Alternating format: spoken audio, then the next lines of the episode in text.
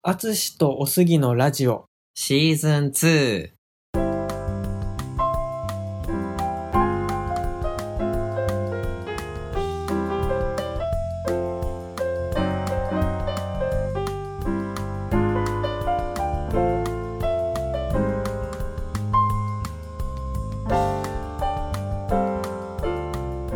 あつおすラジオでは中学高校で同級生だったジャズピアニストのアツシとゲイサラリーマンのおすぎ30代男性2人がお互いの好きなことについてお話をするラジオです。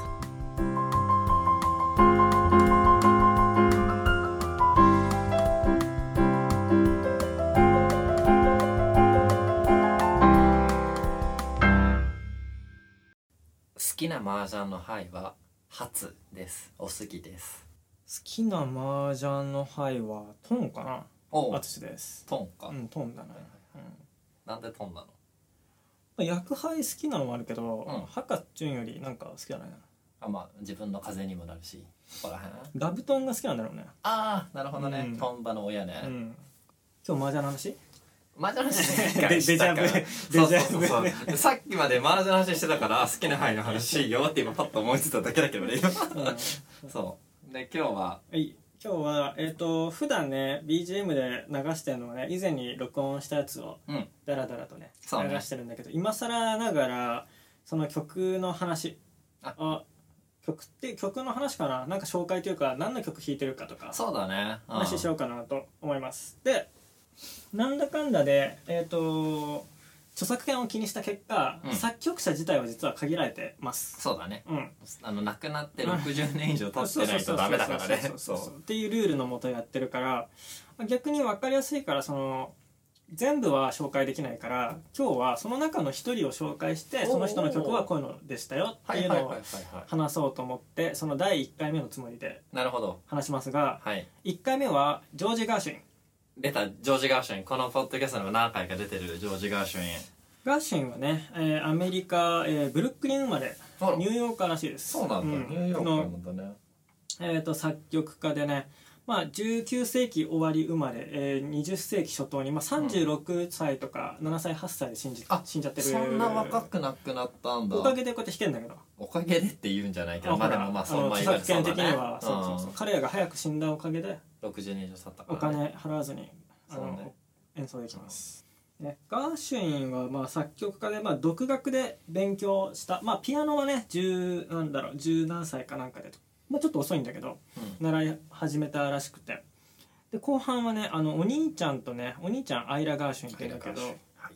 作詞でガーシュインブラザーズがあのチームとして。結構アメリカのねそういう当時のポピュラーミュージックっていうのは作曲家作曲家と作詞家が結構コンビではい仕事することが多くてガーシュインはえアイラともう一人名前忘れちゃったけど、まあ、定番の人がいて、うん。結構こう決まった組み合わせで俺好きなのはリチャード・ロジャースっていう人とレオン・ハートっていう。リチャード・ロジャースはサウンド・ミュージックの作曲家で,、レオン・ハートはその作詞家で彼らはちょっと長生きリチャード・ロジャース長生きだったからまだ弾けないんだけどちなみにアイラはちょっと長生きしたからうん。俺はこうやってガーシーの曲演奏できるけど歌詞を歌っちゃうとそう。歌詞にはまだ残ってるからお金が発生するのね。ダメなんだって。お金払わなきゃいけなくなっちゃうんだ、だからインストとしてはいいんだって。なるほどね。まあそのらしいよ。作曲と作詞でまあ別ってことだもんっていうねことらしいです。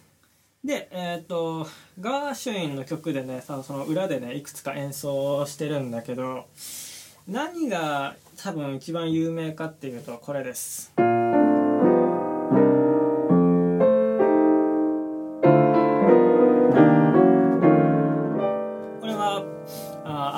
I Got Rhythm」っていう曲で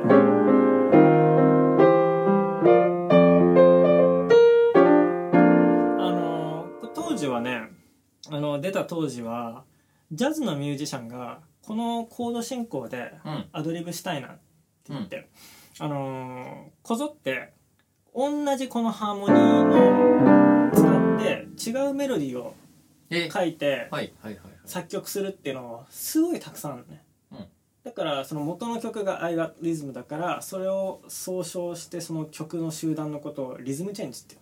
ジャズでは定番。その「I've got rhythm」がいっちゃん最初に出てきてそこにあみんないいじゃんこれってなってでもこれムでーブメントがこれで演奏したら、うん。あいあの著作権払わなきゃいけないの嫌だなっつってうん。自分でうん。メロディー書いて。なるほど。いろんな人いっぱいある。すごくいっぱいある、そうん。そっか。でも今となってはその先にガーシュウィン死んじゃったから、うん。もはやこの「アイガトリズム」を普通に、うんむしろ逆に今あの著作権フリーになっちゃったんだけどっていうあの曲はいはいはいが1個。試しになんかあのちょっと弾いてみようかな。定番じゃ定番の曲「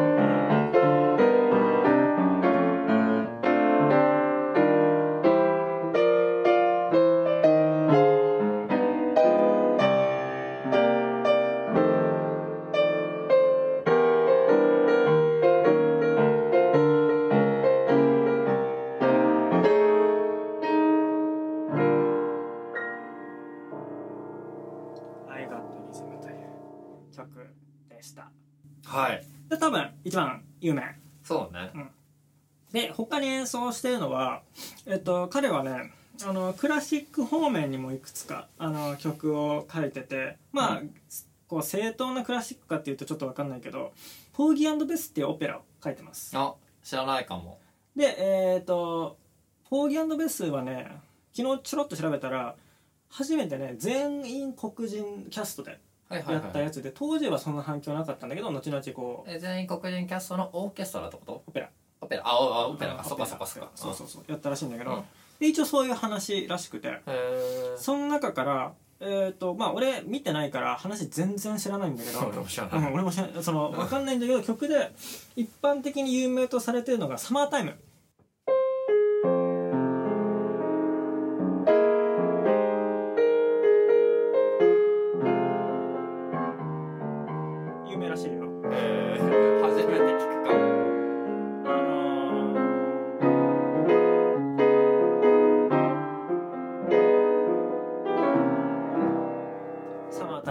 ータイムちょっと暗い曲ねサマータム、イムっていうのに単調なんだって思って聞いてて今。それからえっ、と劇中でセリフ付きで歌われる曲に「I loves you Poggy」文法が間違ってる「I loves you ポーギー。ポーギー。さんってこと？ポーギーさん。ポーギーベスベスが女の子かな？あなるほどポーギーとベスっていう人、人なのでそれは、I loves you ポーギーそのなんでこう文法間違ってるかっていうとちゃんと教育受けてないから正しいあれが分かんないっていうんではいわざと I loves you ポーギーっていう歌詞になってる。三人称単数をつけちゃったの、ね、つけちゃったみたいな。うん。逆にむずいみたいなね。まあそういうことじゃないんだよね。でもそういうねあのあるよね。あのわざと doesn't じゃなくてドンと使ったりとかさ、うん。まあ ain't もそうだけどさ、うんあんま汚いけどね。あのあ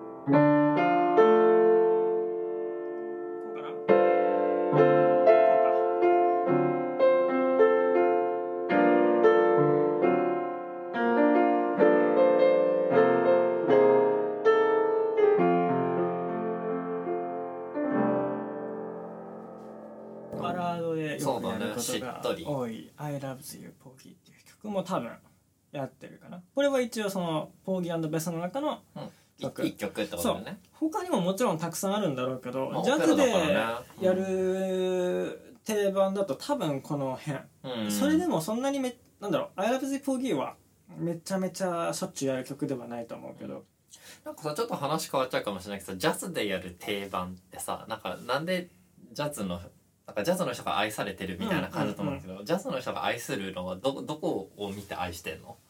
どうしてそれが定番化するの？定番化する理由で言うと、うん。その要はスター選手がプレーしたかどうか。あ俺もこれちょっとやりたいみたいな。まあ要はそのレコードが売れてみんなにとってもよく聞く定番になった、はいはいはいはいはい、うん。本人のオリジナルじゃなくて例えば「I love you ポーギー」だと誰が今なんだろう。俺はビレーバンスのバージョンも好きだけど、うん。特定の誰か一人というよりはそう多分複数かな。っていうパターンもあると思うんだけどでみんなが後発の自分を含めた後発のミュージシャンはそういうのを聞いて育ってるから、それがおのずと定番になってる、ほどね。オリジナルは知らないんだけど、じゃあ誰かがそれをジャズにしたものを聞いていいなってうんいうのでじゃあ自分もやってみようかなっていうヒットしたレコードに入ってたりすると、なるほど。うん、やって演奏された時点である程度もうアレンジ加えられてるから、うん。オリジナルからハーモニーもちょっと変わってたりとか、ね。キーも違ったりとかあると思うんだけど、自分たちはあくまでそのジャズとしてうん。やってるから、うん。別にオリジナルを丹念に勉強するとかは特にしない。しなくしはないか。してもいいけど、うん。聞くかもしれないけど、うん。それをじゃあ調べてこれオリジナルこうですって言ったところでそこに好き好きでいいじゃんっていう感じには思ってるかな。で、えっと他のところだとねあの CM で昔使われてた「Someone to Watch Over Me」っていう曲。それもジョージ・ガーシュウィン？ガーシュン。全部今日ガーシュン。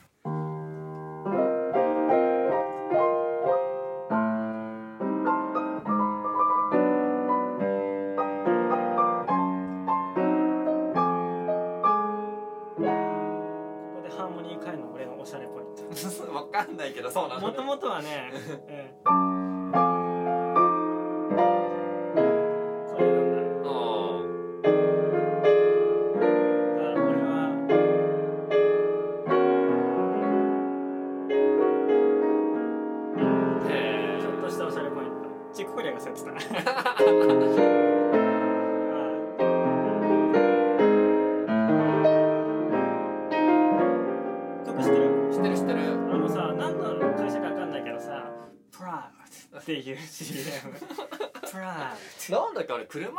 ろう。わかんない。何の CM か何のあれも入ってこない。自分もこっちの曲の方が印象的だからさそう。でもあの時の CM はね小曽根誠さんっていうピアニストが、うん。本自分のあビッグバンドでノーネーム包摂っていうビッグバンドがあってそれの演奏だったと思う。うん「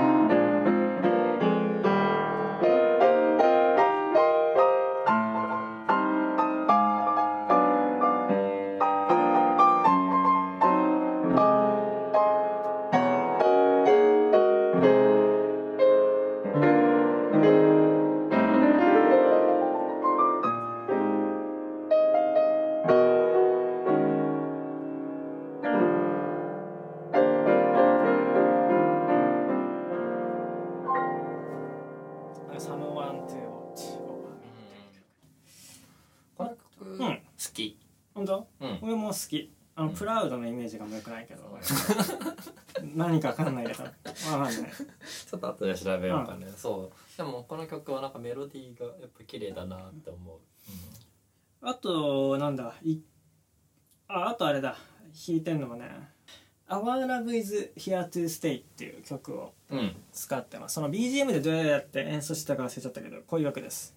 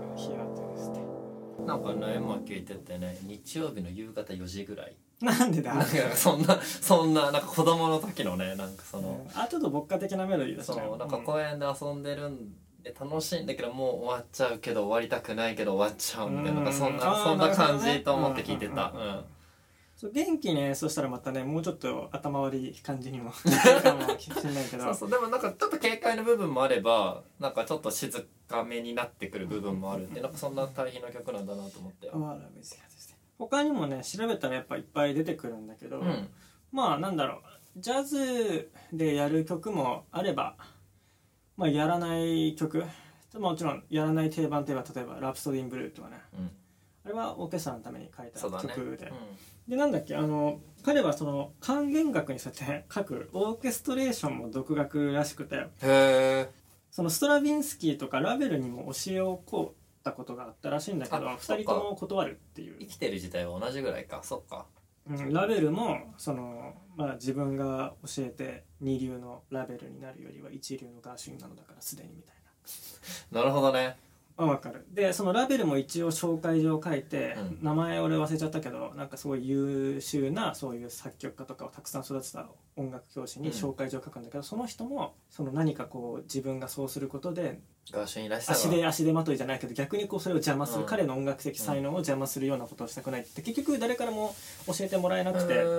それもねなんかわかるんだよね。その知識は当たり前に自分のボキャブラリーになるまでってうん。多分時間かかる。自分もそうだけどかかるしそれにとらわれやすくはなっちゃう、うん正解不正解っぽい考え方は。でそれをこうなんだ勉強してどんどんこう自由にやってそれを気にしなくなるまでが結構自分もその過程というか、うん、当たり前に使えるものになんなきゃいけないから、でなんだろう結局最終的にみんなその自由になろうとかルール破ろうとするし、うん。うん自分らしさを求めるからすでにそれができてるできてるんであれば、もちろん俺もその必要ないかったろうなって、あの思う。そのガーシュウィンの気持ちもわかるしね。うん。まあねもっと知り自たい。分はそうもっと勉強強すべきことがあるって当然思ってたと思うから、あるんだけども外から見たらすなんか責任は負えないすでに成功してるうん。し、誰が聞いても素晴らしいと思ったものを自分がダメにする責任は負えないよね。まあねそうだね。そうだね。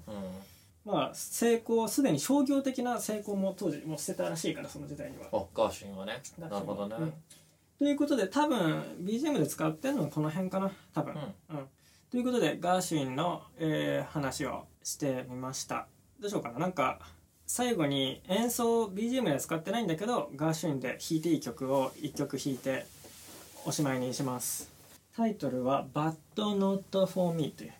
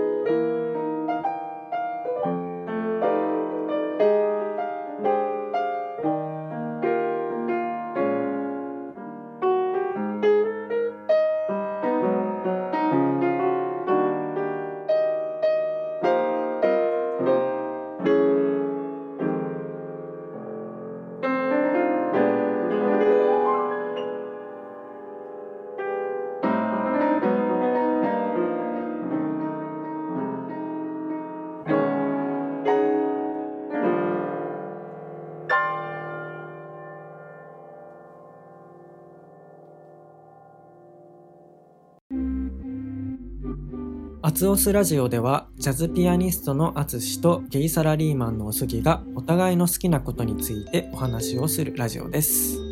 ご意見ご感想お便りを送っていただける方はお便りフォーム番組メールアドレス Twitter ダイレクトメッセージもしくはハッシュタグのどれかからお願いいたします。メールアドレスやツイッターのアカウントなどは概要欄を参照してくださいあつしとおすぎに聞いてみたいことも募集しています。番組ツイッターアカウントでは番組情報についてつぶやいているのでぜひフォローをお願いいたします。ハッシュタグアツオスラジオです。ご意見ご感想お便りお待ちしております